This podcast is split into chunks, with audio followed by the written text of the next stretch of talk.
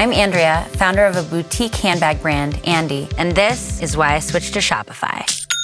I tried three other platforms prior to Shopify, and I remember my breaking point was when I would try to make one little change and my entire site would go down. Shopify made it really easy for me to shift everything over and hit the ground running. I was able to migrate my products and all of my customer information over. Get a $1 per month trial period at shopify.com slash listen. Go to shopify.com slash listen to take your business to the next level today.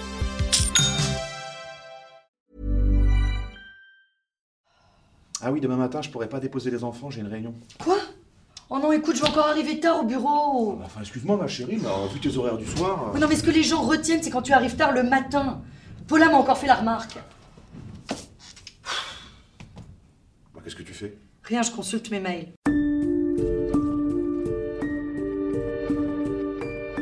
Bonjour à toutes et à tous et bienvenue dans ce deuxième épisode de la série de podcasts produit par Moustic The Audio Agency consacré au burn-out. Toujours à mes côtés, Guillaume de Rachinois. Bonjour Guillaume. Bonjour Cécile. À nos côtés, Jean-Claude Delgen. Je rappelle que vous avez fondé Technologia, un cabinet spécialisé dans la prévention des risques professionnels et psychosociaux. Bonjour Jean-Claude, je suis ravie de vous retrouver pour ce second épisode. Bonjour Cécile, bonjour Guillaume. Et je rappelle que vous êtes également l'auteur d'un livre, Les idées reçues sur le burn-out, paru aux éditions Le Cavalier Bleu. Alors nous allons parler dans ce deuxième épisode des symptômes du burn-out. On dit beaucoup de choses sur les signes d'épuisement professionnel. Il y a, il faut le dire, encore une méconnaissance de cette maladie ou à minima une confusion entre ras-le-bol, dépression et vrai, authentique burn-out. Alors pour commencer, Jean-Claude Delgen, on dit que le burn-out, c'est la maladie des enthousiastes, des premiers de la classe. Oui, déjà pour se brûler, il faut déjà s'enflammer. Donc euh, l'enthousiasme est tout à fait indispensable. L'enthousiasme, euh, c'est ce qui permet à l'individu de se mobiliser sur un projet. C'est celui qui, en fait, va prendre des responsabilités, va euh, prendre plus euh, qu'il ne faudrait. Il faut savoir que le travail est très important dans nos vies. C'est ce qui nous permet d'être euh, avec les autres, euh, de bien sûr gagner notre vie, de nous créer au quotidien. C'est ce qui nous permet, y compris, d'affirmer une reconnaissance, donc de nourrir notre euh, côté narcissique. Donc c'est très jouissif quelque part de prendre parfois une charge de travail très importante, voire la charge de deux ou trois personnes. Parce que regardez qui je suis, regardez le héros que je suis au quotidien. J'assume deux, trois charges de travail. Vous voyez, donc ce côté narcissique, il faut s'en méfier. Parce que à un moment donné, à faire violence soi-même à son corps, on peut très vite verser euh, dans une rupture, dans une maladie qui peut être très très grave. Donc euh, quand la bascule se fait, on ne s'y attend pas en général. Ça peut être l'AVC, ça peut être l'infarctus, donc faut faire attention. Mais alors justement, avant d'arriver à ces extrêmes-là, il y a un moment où on peut aussi en avoir un petit peu marre de son travail, on peut avoir une baisse de motivation ou connaître une difficulté dans sa vie personnelle qui aurait des répercussions dans sa vie professionnelle. Faut pas forcément y voir des prémices à un burn-out. Oui, bien entendu. On parle souvent de burn-out. Moi, je préfère parler de syndrome d'épuisement professionnel parce que le mot valise, burn-out, a toujours été trop euh, utilisé et donc un peu galvaudé. Ça banalise des situations qui, par ailleurs, peuvent être extrêmes. Dernièrement, j'ai rencontré quelqu'un qui me disait j'ai fait un burn-out. Bon, euh, je discute un peu avec lui, je m'aperçois qu'il avait simplement euh, une grosse déprime, euh, une grosse fatigue, mais qui peut en fin de compte très vite passer. L'épuisement professionnel, c'est vraiment quelque chose de très grave. C'est un processus qui conduit à un état. Il faut bien comprendre. Donc le processus, il est en plusieurs phases. Et donc on peut y compris être acteur de sa santé en l'interrompant. Alors justement, un jour c'est le corps qui se révolte, insomnie, angoisse, stress, difficulté à se détendre le soir ou en vacances. On peut tenir combien de temps euh, comme ça avant de craquer euh, complètement? Alors il faut comprendre, euh, je dirais, le processus.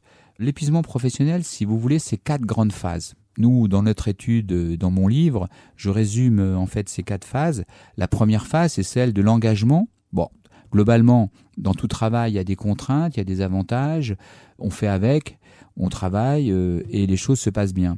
Il se trouve aussi que très souvent, au niveau de la phase 1, on va s'engager parfois trop et parfois trop longtemps. L'enthousiasme, c'est ce qu'on disait. L'enthousiasme, euh, ou alors y compris un enthousiasme réfléchi pour pouvoir assurer, à un moment donné, par exemple, une charge de travail. Si vous êtes fiscaliste au mois de mars, avril, et que vous avez effectivement une charge de travail colossale, bah, vous allez taper dans la butte, comme on dit.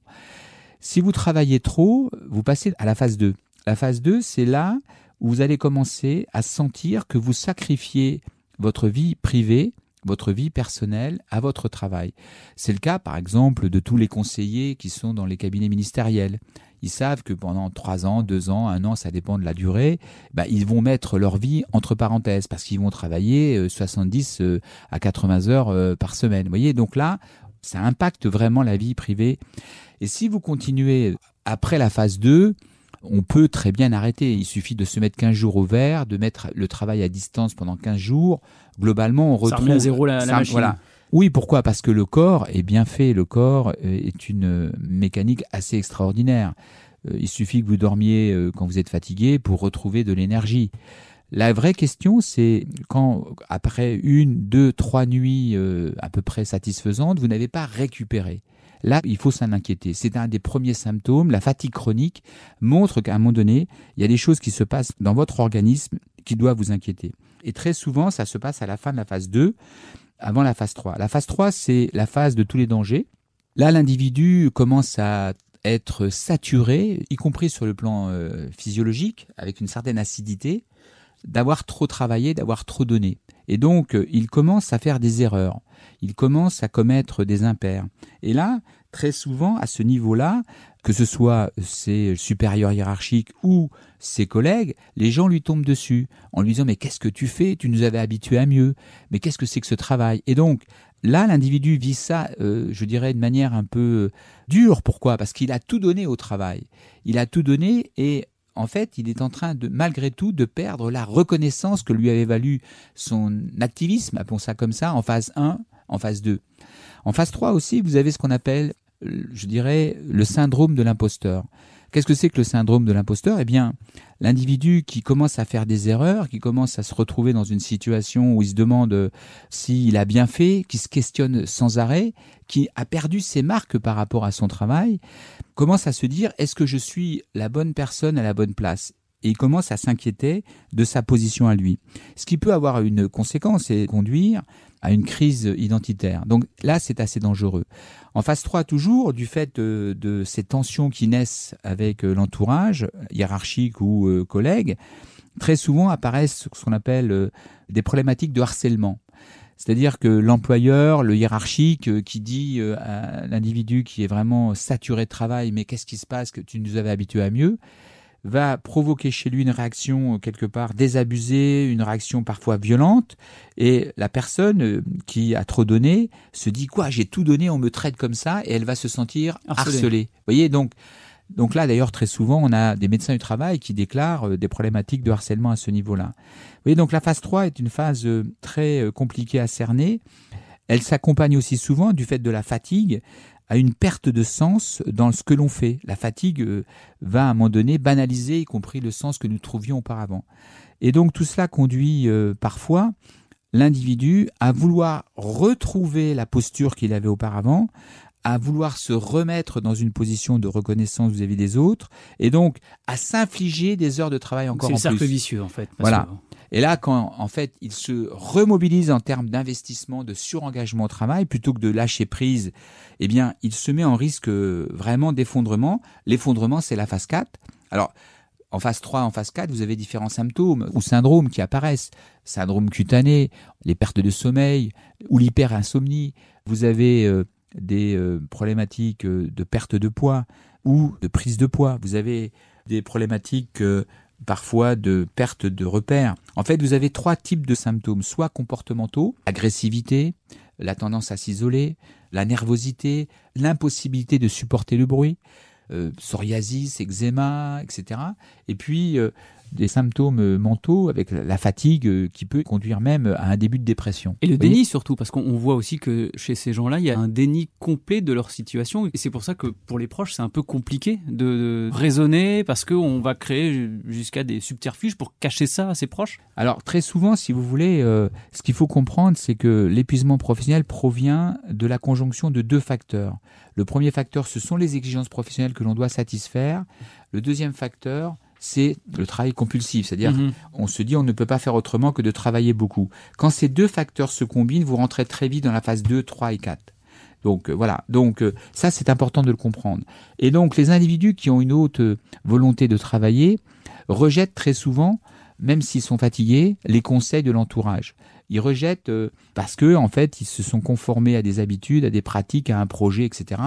Et puis qu'ils veulent aussi se préserver parce qu'ils ont conscience parfois d'un certain danger. Ils n'écoutent pas leur entourage. Alors c'est pas forcément du déni, c'est le fait d'avoir bien conscience, mais de se dire je ne peux pas faire autrement et donc de s'imposer ces contraintes.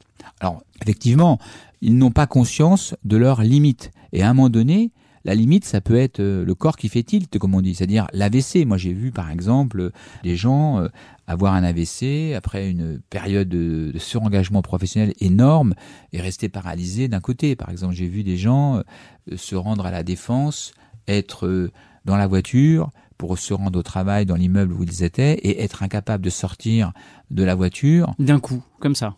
D'un coup. Ça, ne prévient pas, il n'y a pas de signe. Enfin, il y a les sites que vous avez cités, mais non, il peut ça y avoir, lâche tout de suite. Voilà, ça peut lâcher, oui, bien sûr, ça peut être l'AVC, ça peut être l'infarctus, ça peut être la dépression.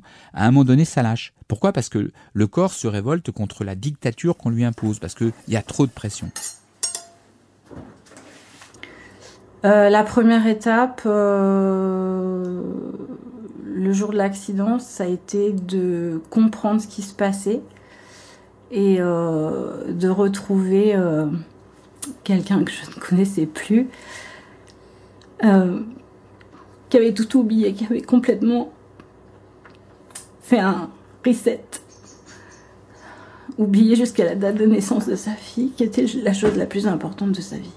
Et euh, vous retrouvez avec quelqu'un qui a plus de cerveau, qui a plus de mémoire, qui a plus rien, quoi. Toutes les données sont parties. Ça, ça a été la première et grosse étape. C'est toujours pas, toujours pas résolu, hein, parce que il y a encore beaucoup de données manquantes.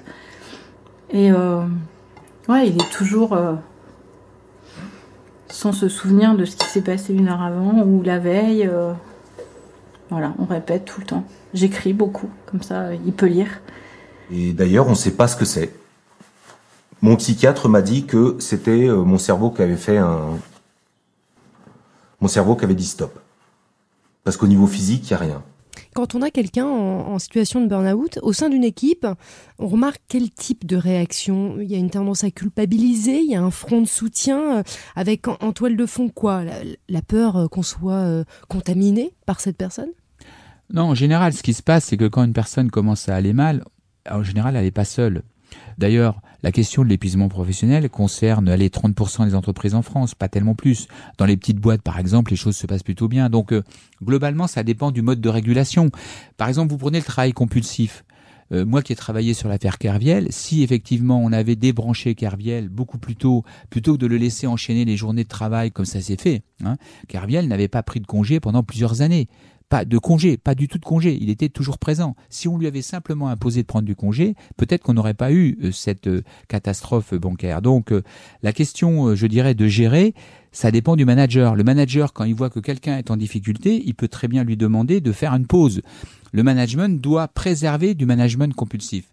De même, la personne qui est sujette à des exigences professionnelles trop élevées, si par exemple on vous demande un vendredi midi de remettre un rapport pour le lundi matin et qu'il vous faut trois jours pour faire ce travail, effectivement, ça veut dire que vous y passez tout le week-end.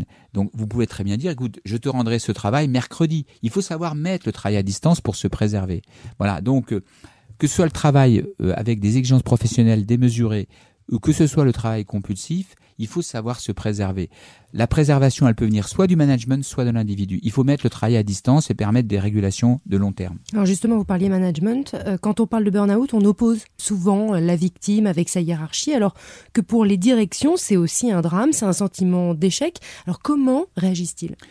Écoutez, jusqu'à il n'y a pas encore très longtemps, il y avait des modèles qui circulaient dans nos sociétés qui étaient euh, basés sur le fait que l'on notait, on rangeait les individus, ça s'appelle le ranking, alors les 10% les meilleurs, on les gardait, et puis les 10% les moins bons, on les poussait dehors, pour maintenir une haute productivité par un surengagement. Ces méthodes qui ont été euh, très souvent euh, popularisées par euh, le dirigeant d'une très grande entreprise américaine, montrent bien que quand vous avez un peloton et que vous devez courir, je dirais, à la vitesse du peloton, vous n'avez pas forcément la possibilité de respecter votre rythme.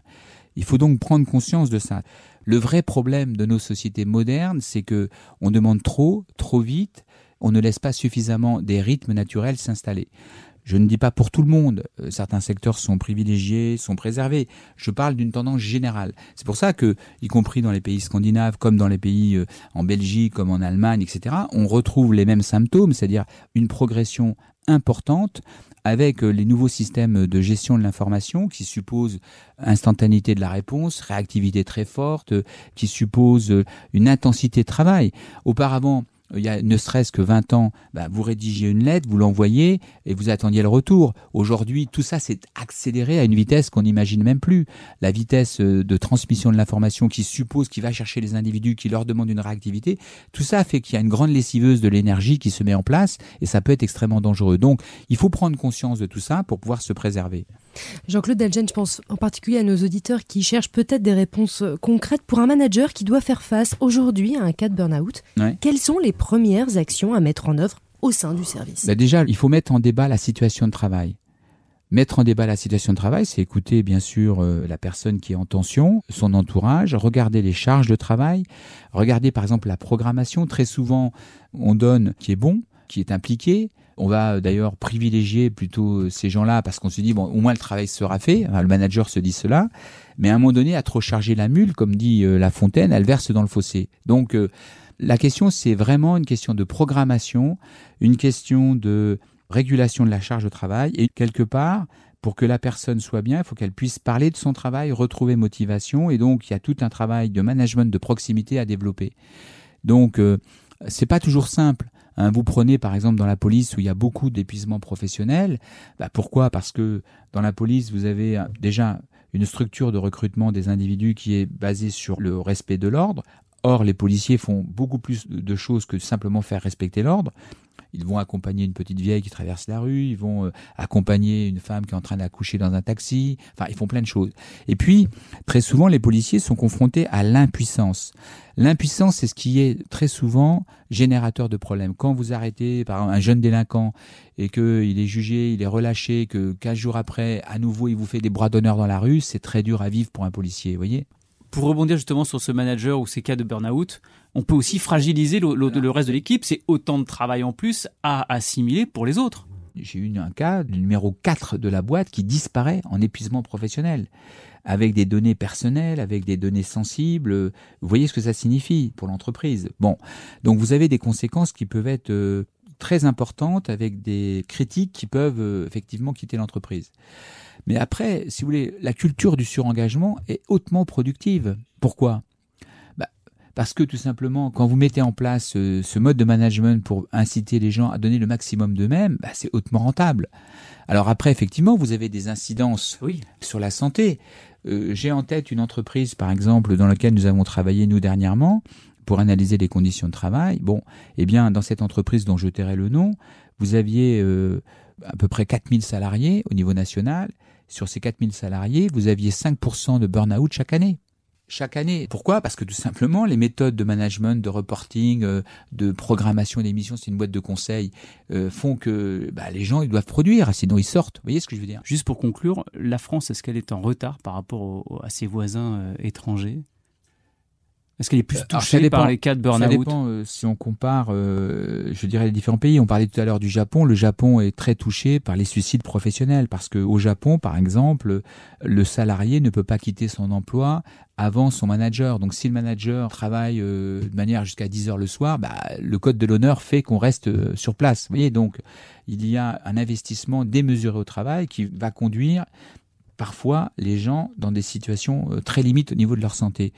Ce que l'on constate globalement, si on regarde de, haut pour mieux comprendre, c'est que tous les pays sont euh, peu ou prou concernés par ce qu'on appelle les risques liés à une hyperconnexion. L'Allemagne, par exemple, prenons l'exemple de l'Allemagne, une étude est sortie en 2013 conduite par l'assurance maladie sur une cohorte de plusieurs milliers de personnes qui montrait que euh, l'exposition à un risque élevé d'épuisement professionnel était considérable. Près de 20% des gens étaient concernés. L'étude que nous avons fait nous en, 2014 montrait qu'on était à 13-14% d'hyper-risque. Vous voyez, de gens qui sont vraiment dans une situation euh, d'exposition à un risque élevé. Ça ne veut pas dire qu'ils sont en burn-out, ça veut dire qu'ils ont une exposition à l'épuisement professionnel très élevée. Et donc il faut en prendre conscience pour pouvoir éviter justement de tomber dans ce marasme et de subir un préjudice qui peut être euh, très fort pour sa santé. Merci beaucoup Jean-Claude Delgen. On se retrouve très vite pour le troisième épisode de ce podcast.